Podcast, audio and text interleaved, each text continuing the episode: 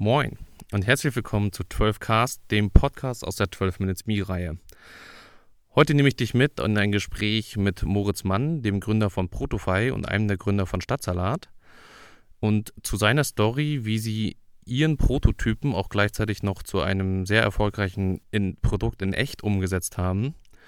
Und was dabei alles so passiert ist und warum seine Reise so war, wie sie war. Viel Spaß dabei. Ja, moin Moritz. Moin. ja, wir haben gerade gesagt, wir improvisieren ein bisschen und starten entspannt. Ähm, ich sitze jetzt hier heute zusammen mit Moritz Mann. Äh, ich glaube, vorstellen, was du machst und wer du bist, äh, ist viel schöner, wenn du es selber machst. So hatte ich es eigentlich immer in den Podcasts.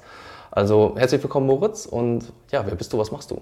Ja, danke schön, dass du dir äh, die Zeit nimmst, dass wir uns einmal unterhalten. Ähm, ich bin Moritz, ich bin Gründer zweier Unternehmen hier in Hamburg. Äh, das eine ist Protofy, ist eine Agentur und Beratung für die Entwicklung digitaler Produkte. Ähm, und das andere ist Stadtsalat, ähm, ein Lieferservice beziehungsweise mittlerweile auch Restaurant für gesundes Essen, ähm, was tatsächlich eine Ausgründung aus Protofy ist. Über die Geschichte sprechen wir aber bestimmt unterwegs nochmal äh, ich glaube auch. Ähm, genau, ich bin ähm, äh, hauptsächlich aktiv dann also bei Protofy in der Geschäftsführung, äh, kümmere mich um die Entwicklung des Geschäfts, ähm, äh, Neukundenakquise, ähm, das Onboarding neuer Kunden und bis rein in die äh, Konzeption von unseren digitalen Produkten. Cool. Ja, schön. Ich freue mich auf die nächsten Minuten. Wir machen es ja wieder so, dass wir so 12 plus 12 Minuten machen. Hoffen, dass wir da auch irgendwie am Ende mit unseren 24 Minuten landen. Du hast ja schon gesagt, dass du jetzt, äh, dass du zwei Unternehmen gegründet hast und wir haben uns jetzt in einer Zeit kennengelernt, da hieß das, da hast du eine Firma, die ist viel gut. Mhm.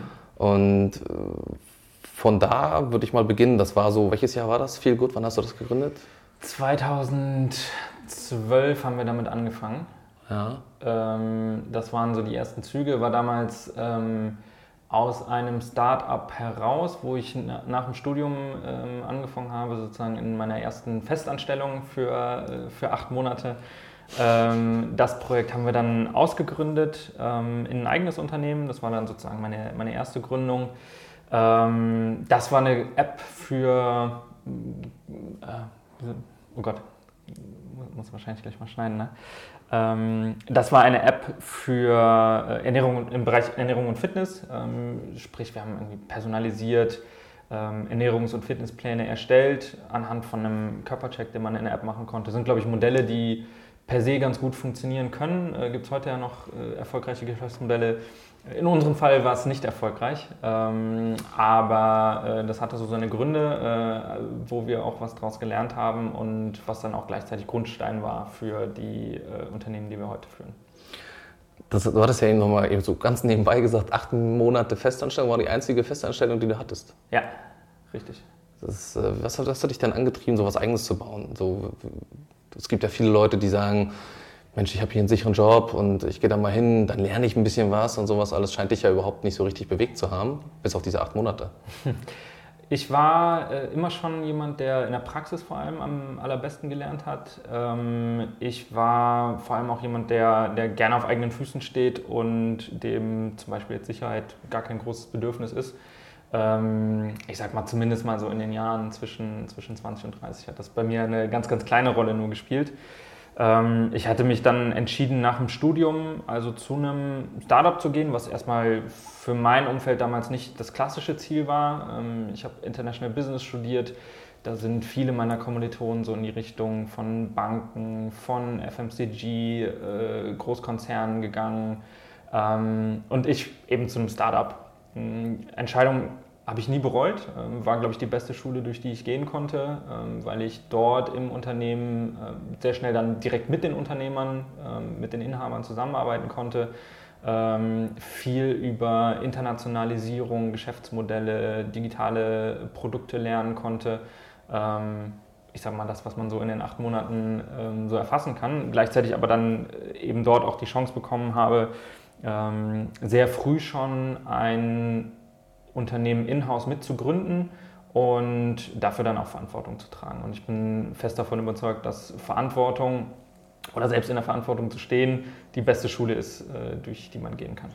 Das können ja eigentlich auch Mitarbeiter, die in einer Festanstellung sind, ob es jetzt ein Konzern ist oder ob es jetzt ein Mittelständler ist, ja, so eine Firma.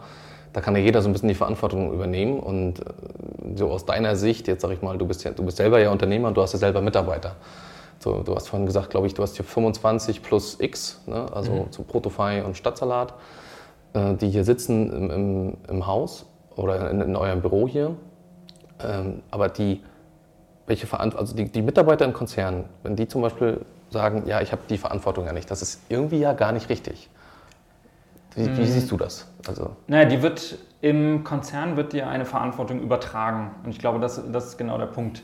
Ähm, als Unternehmer bist du, äh, kannst du Verantwortung übertragen, du bleibst aber äh, letztlich der, der Endverantwortliche. Du bist die Person, die äh, die Probleme, aber äh, sicherlich auch das ganze Glück, was dran hängt, mit äh, nach Hause nimmt, mit in den Schlaf nimmt und äh, wo es dann eben nicht mehr gelingt, äh, Themen im Büro zu lassen. Ähm, das ist jetzt sicherlich nicht die abschließende Definition von Verantwortung und nee, Unternehmertum. Ja. Ähm, gleichwohl ist das aber, glaube ich, ganz anschaulich dafür, was Verantwortung bedeutet. Ähm, ich kann in meinen acht Stunden, die ich so am Tag zur Verfügung habe, verantwortlich in einem Projekt sein, äh, kann verantwortlich mit den Aufgaben umgehen. Ähm, aber so die, die Endverantwortung, der richtige Ernst bei der Sache, ähm, äh, da wo es dann wirklich entscheidend ist, ähm, den kannst du, glaube ich, nur als Unternehmer ähm, oder Inhaber wirklich ähm, erfahren. Und das war auch das, was mich damals so gereizt hatte, in, ähm, in den Bereich der Gründung zu gehen, selbst ein Unternehmen aufzubauen, ähm, eben genau da, alles in letzter Konsequenz verantworten zu können. Braucht man dafür eigentlich irgendwie ein sicheres Polster? Es gibt ja alle Möglichkeiten. Jemand, der kein Geld hat, jemand, der eine Menge Geld hat man hat Leute, wo man eventuell Geld kriegen kann. Das ist ja oft das Problem, dass immer sich das Sicherheitsdenken, was dahinter ist. Mhm. Was hilft oder was, was denkst du, was sind so die ersten drei oder vielleicht was denkst du, was sind deine drei Tipps zu sagen, wenn du mit etwas startest, was dein eigenes Baby werden soll? Weil ich glaube, so ein bisschen sollte man das ja so behandeln. Das hat ja auch so mit Verantwortung zu tun, hatten mhm. wir ja mhm. gerade. Was sind so deine drei Tipps am Start? Mhm.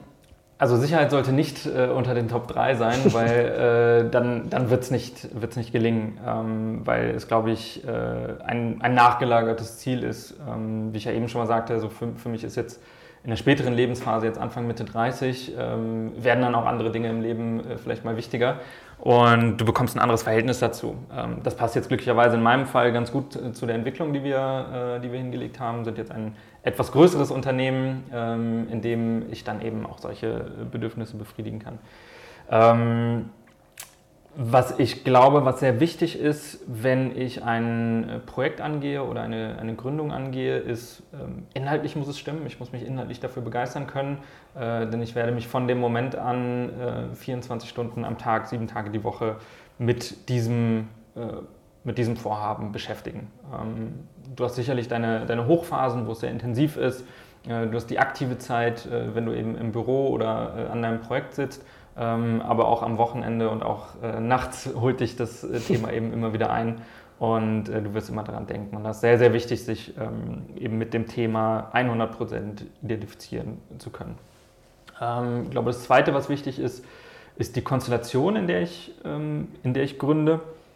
Äh, sei das ein Gründerteam, mit dem ich die Aufgabe angehe, was für mich beispielsweise sehr, sehr wichtig war, dass ich ein Team habe, in dem wir uns ähm, ja, gegenseitig pushen können, indem, indem wir uns äh, Verantwortlichkeiten auch aufteilen können, ähm, wo wir verschiedene Stärken an den Tisch bringen. Ähm, kann aber auch sein, dass es eben ein Netzwerk ist, wo ich Unterstützer habe, die mich als Business Angel ähm, beraten, ähm, mir Kontakte eröffnen, etc. Ich glaube, das, das ist der, dritte, äh, der, der zweite sehr, sehr wichtige Punkt.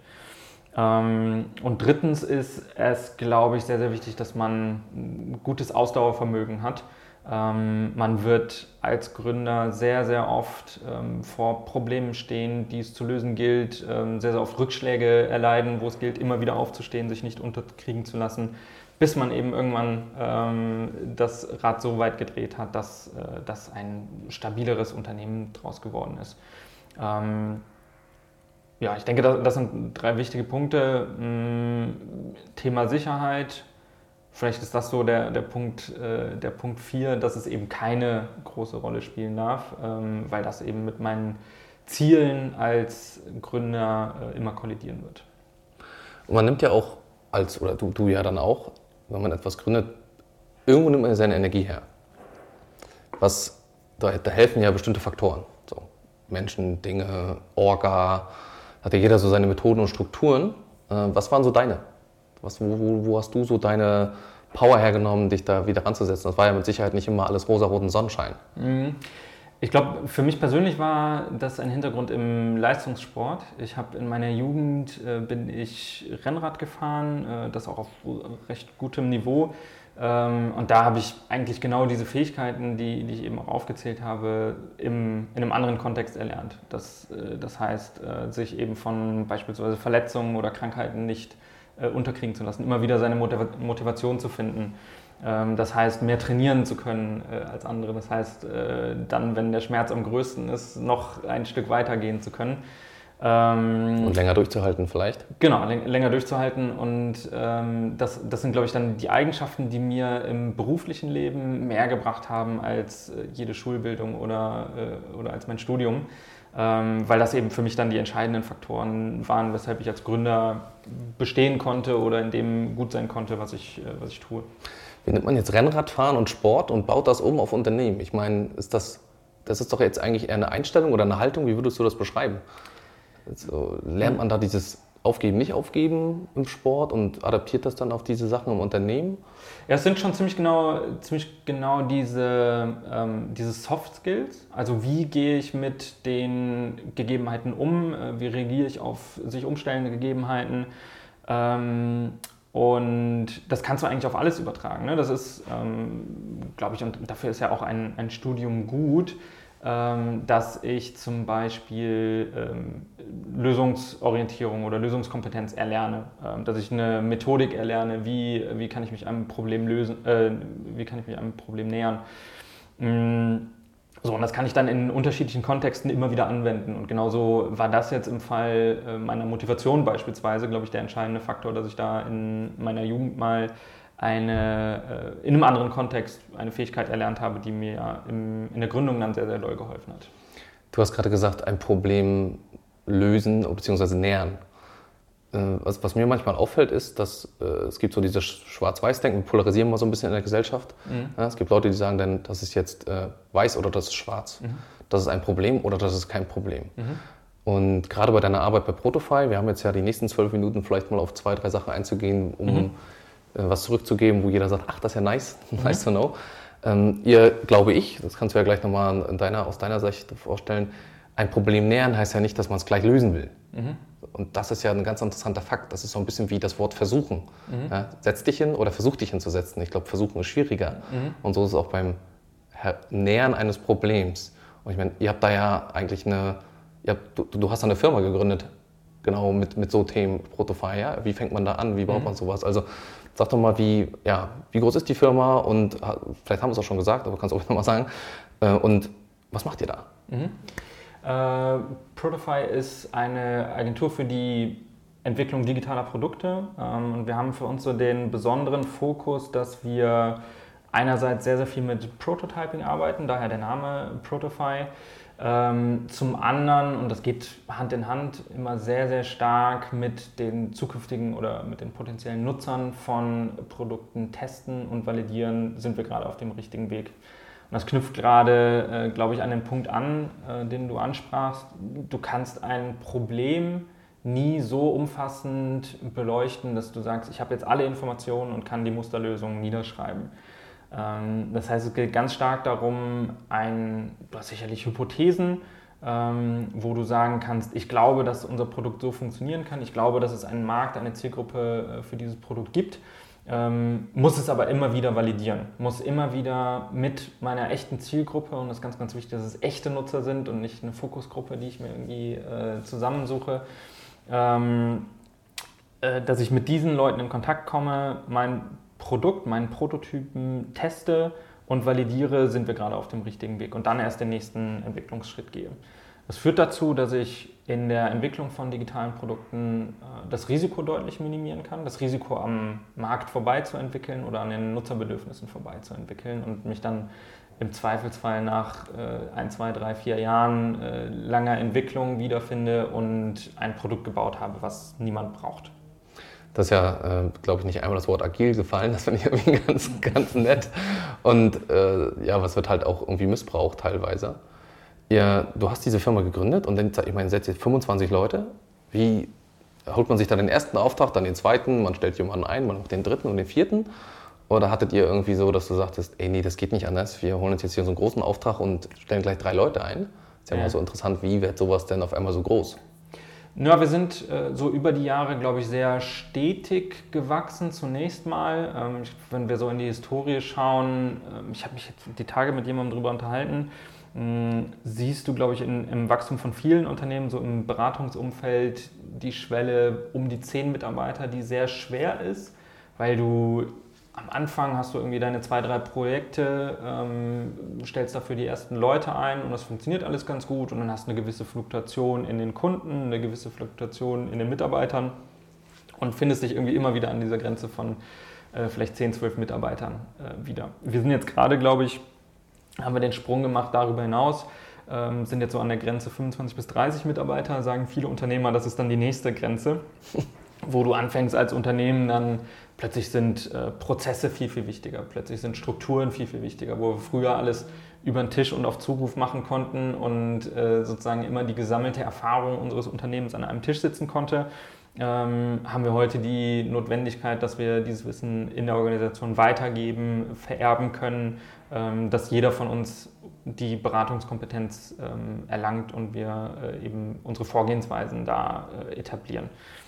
Mm, so, das heißt, wir sind an diesen Schwellen entlang gewachsen, ähm, haben sicherlich das Glück gehabt, dass wir in den ersten ein, zwei Jahren von, der, von unserer Unternehmung schon Kunden mit recht großem Namen irgendwie gewinnen konnten. Das gibt viel Kredibilität. Äh, wir haben uns gleichzeitig mit Stadtsalat den eigenen Proof of Concept sozusagen in-house gebaut, äh, der sich. Da würde ich auch gleich mal hinspringen, ist auch ganz ähm, spannend, wie ihr das gemacht sich, habt. Der sich sehr gut eignet, um unsere Vorgehensweise darzustellen und ähm, uns dann eben die Kredibilität gibt. Ähm, ja. Ihr habt mit Stadtsalat den eigenen Proof of Concept. Mehr muss ich, glaube ich, gar nicht sagen. Also das ist ja ganz interessant. Das ist da Arbeit reingesteckt, das kommt wieder so zurück. Ähm, sag doch mal vielleicht in kurzen Abriss, zwei Minuten, was ist wann entstanden, wohin hat es geführt, wo ist es jetzt und was hat es für Protofy gemacht? Mhm. Stadtsalat ist sozusagen im Henne- und Ei-Moment gemeinsam mit Protofy entstanden. Ähm, wir hatten damals das Vorhaben, dass wir diese prototypische Vorgehensweise, die ich eben beschrieben hatte, einmal komplett auf die Spitze treiben und eine Geschäftsidee, die wir hatten, innerhalb weniger Tage validieren. Ähm, innerhalb weniger Tage heißt, wir haben für Stadtsalat den ersten Prototypen innerhalb von einem Wochenende gebaut. So freitags angefangen, die Idee entwickelt, am Whiteboard skizziert, übers Wochenende eine kleine Webseite programmiert ähm, und montags den ersten Salat verkauft.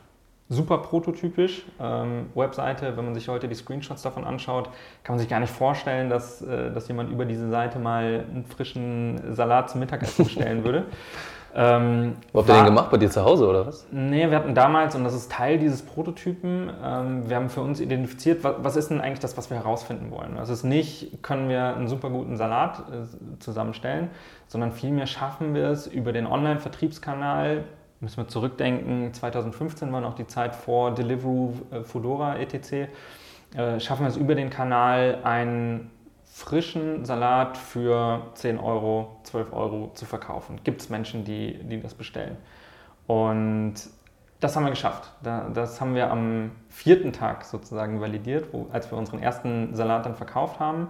Äh, Teil des Prototypen war dann, dass wir die Produkte gar nicht selbst hergestellt haben, sondern bei einer Partnersalatbar, die es bei uns um die Ecke gab, wo wir einen Test vereinbart haben, äh, eingekauft haben. Das heißt, wenn dann eine Bestellung reinkam, ähm, dann hat Markus, mein Mitgründer, eine SMS an die Salatbar geschrieben und gesagt, wir brauchen bitte äh, folgende Produkte. Und ich bin aufs Fahrrad gestiegen zur Salatbar und dann von dort aus äh, den Salat in den Rucksack und zum Kunden gefahren.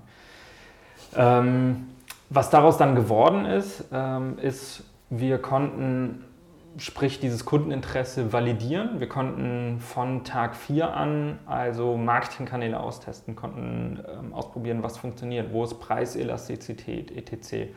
Ähm, und konnten dann mit dem Kundenbedürfnis zusammen eben unser Produkt weiterentwickeln. Ähm, mittlerweile, fünf Jahre weiter, ähm, ist es natürlich nicht mehr so, dass wir die Salate fremd einkaufen und ich äh, selbst aufs Fahrrad steige, sondern ähm, wir haben nach einem Jahr Bootstrapping dann ähm, ausgegründet in eine eigene GmbH, ähm, haben mittlerweile drei Standorte in Hamburg, Berlin und Frankfurt ähm, und haben ein wirklich großes, ernstzunehmendes äh, Unternehmen daraus entwickelt, ähm, was sich eben neben Protofy extrem gut entwickelt hat und äh, wo unsere Vorgehensweise ähm, sich, glaube ich, sehr, sehr gut darstellen lässt. Kannst du was zu Zahlen sagen bei Stadtsalat, dass man, was man so offiziell sagen kann? So wie viele Mitarbeiter, gibt es da irgendwie Angaben zum Umsatz, die man sowieso wahrscheinlich irgendwo lesen kann? Äh, kann, man, kann man nicht so sehr. Okay, muss ja nicht. ähm, Stadtsalat hat knapp ähm, 150, 160 Mitarbeiter ähm, an den drei Standorten.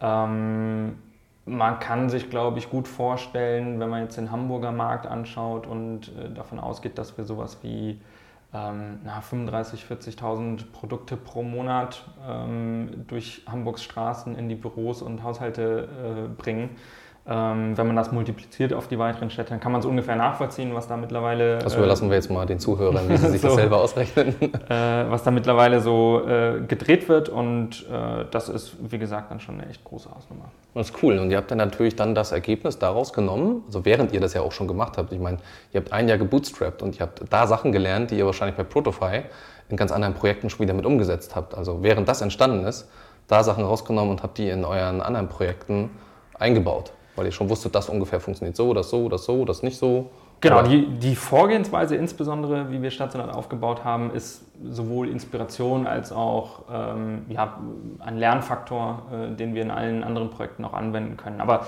so wie es auch, ähm, das ist ja das Schöne im, im Beratungs- und Agenturgeschäft, äh, wie eigentlich jedes Projekt, wo du eigentlich immer in einer unterschiedlichen Branche einsteigst, ähm, immer zu deinem Erfahrungsschatz beiträgt und äh, das Team schlauer macht und äh, das sich wiederum dann in neuen Projekten äh, etablieren lässt. Äh, ich glaube, das ist sowohl für die Mitarbeiter, die sich im Agenturumfeld aufhalten, äh, ein sehr, sehr spannender Faktor, weil du eben eine sehr, sehr starke Lernkurve hast.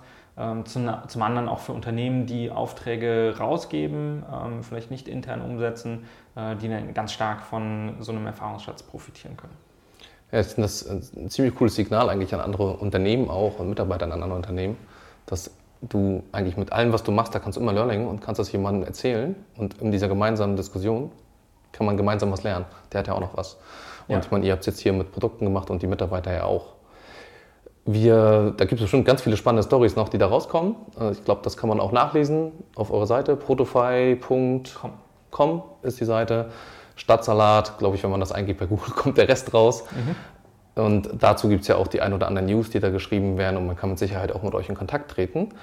Was ich auch ganz spannend finde, ist so zum Schluss nochmal ähm, so von dir zu hören, was wird deiner Meinung nach in den nächsten zwölf Monaten wichtig? Du kannst so ein bisschen aussuchen, was bei dir wichtig wird oder kannst beides sagen, was in der Gesellschaft wichtig wird. Ja. Und dann habe ich die zweite Frage, die auch mit der zwölf beginnt, aber jetzt ja. erstmal die zwölf Monate. Ja. Ich bin unheimlich gespannt auf die nächsten zwölf Monate. Ähm, also brandaktuelles Thema. Wir hatten es im, im Vorgespräch an der Kaffeemaschine. Ähm, Corona und was daraus entstehen wird. Ähm, also wir sprechen jetzt hier am, äh, am Mittwoch, ich glaube Montag äh, war der erste Tag, wo... 11. März 2020, ja. Montag war der erste Tag, wo ähm, die Börsen mal 8, 9 Prozent abgesagt sind. Ähm, und ich sehe schon eine große Verunsicherung so in der Wirtschaft und ähm, auch im unternehmerischen Umfeld, was, äh, was ich so habe.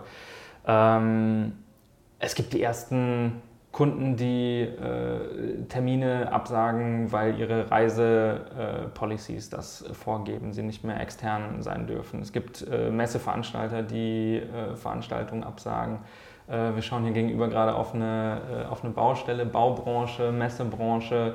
Ähm, bin sehr gespannt und besorgt, was, äh, was das ergeben wird. Und äh, wenn man die Nachrichten sich gerade so anschaut, ähm, dann ist das, glaube ich, eine Krise, die so noch nicht da gewesen ist. Jetzt will ich da gar nicht so pessimistisch ähm, auf das. Es geht ja darum, wie du die Dinge siehst. Also schon okay. Also das äh, pessimistisch wirkst du nicht, aber es ist das, was du die nächsten zwölf Monate siehst. Von daher glaube ich, ist das. Es wird auf jeden Fall eine große, äh, eine große Probe, ähm, die sich wiederum in, in ganz andere Bereiche dann auswirken wird, ähm, die sich darauf auswirken wird, wie wir wie wir arbeiten, wie Unternehmen zum Thema Remote Work stehen. Ähm, es wird sich darauf auswirken, wie unser Gesundheitssystem vielleicht aufgebaut wird. Da sind wir schon ein bisschen in der zweiten Frage. Ne? Die zweite Frage wäre ja so ein bisschen, was die nächsten zwölf Jahre aktuell wird. Oder was die nächsten zwölf Jahre deiner Meinung nach Themen werden. Ja? Ja. Jetzt hast du schon zwei gesagt. Ich glaube, das ist nicht eine Sache, die in den nächsten zwölf Monaten nur aktuell ist, ja. sondern wir schaffen jetzt ja hier in den nächsten Monaten unbeabsichtigt und ja, vielleicht optimistisch gesehen auch mal eine Grundlage für Dinge, was kann man daraus machen, wenn es gerade Mist ist. Ja, und das, das ist tatsächlich der, der interessante Punkt, glaube ich, bei der, bei der ganzen Diskussion. Weil hätten wir vor, vor fünf Wochen gesprochen, ähm, dann hätten wir jetzt vielleicht gesagt, Mensch, irgendwie so Themen wie künstliche Intelligenz wird, äh, wird alles verändern. Ähm, Blockchain ist nach wie vor ein wichtiges Thema und äh, wird einen Einfluss darauf haben, was für Produkte wir entwickeln und äh, welche Inhalte die haben. Und gleichzeitig kann sowas jetzt nochmal ein ganz entscheidender ähm, Impuls auch sein dafür, eben wie wir arbeiten und in welche Richtung sich Zusammenarbeitsmodelle und Produkte entwickeln. Jetzt mal alleine das Gesundheitssystem als Beispiel genommen. Ähm, ich glaube, in Deutschland gibt es so langsam die ersten Tests, was äh, die Remote-Sprechstunde angeht, ähm, was ein super Tool wäre, um so einer Krise jetzt gerade zu begegnen ähm, weil, glaube ich, das kontraproduktivste, äh, die kontraproduktivste Möglichkeit ist, mich, äh, wenn ich Symptome habe, in, in die Praxis Warte, zu setzen, Wartezimmer ja. zu setzen und mir noch mehr einzufangen. Ähm, und ich glaube, das sind, dann, das sind dann entscheidende Faktoren, die, die jetzt in nächster Zeit wichtig werden. Das ist so ein bisschen die nächste Dekade, ne? also die nächsten zwölf Jahre, da sind wir, wir sind jetzt 2020. Äh, also es könnten jetzt die goldenen 20er werden oder die ganz interessanten 20er, also ich weiß ja gar nicht. Aber ja, das sind so Themen, die du denkst in den nächsten zwölf Jahren. Ja. Ja, cool. Ähm, da würde ich sagen, wir sind jetzt hier am Ende angekommen. Und vielen Dank, dass du dir die Zeit genommen hast und dass wir darüber schnacken konnten. Ich hatte jetzt, glaube ich, auch nochmal zwölf Fragen. Vielleicht der Zuhörer auch. Kann man dich irgendwie erreichen? Wie kann man Kontakt mit dir aufnehmen, wenn ich zu ein paar Themen Fragen habe im Business oder da nochmal eine Nachfrage habe? Ist das möglich? Klar, jederzeit. Ähm, äh, entweder gerne per E-Mail, äh, moritz.mann.protofile.com, äh, per LinkedIn, Twitter, äh, wie auch immer äh, ihr mich findet. Ähm, schreibt mir gerne eine Mail oder eine Nachricht und äh, wir sind im Austausch. Sehr cool. Vielen Dank, dass ihr dabei wart und danke Moritz und habt noch einen tollen Tag. Cool, vielen Dank dir. Hallo, schön, dass du heute dabei warst. Wir würden dir gerne noch die Möglichkeit geben, uns Rückmeldung zu geben, Feedback zu senden, Wünsche loszuwerden.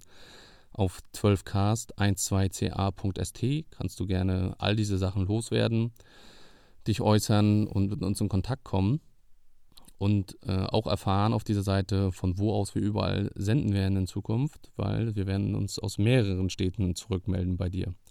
Wir freuen uns, dass du wieder reinhörst und bis bald.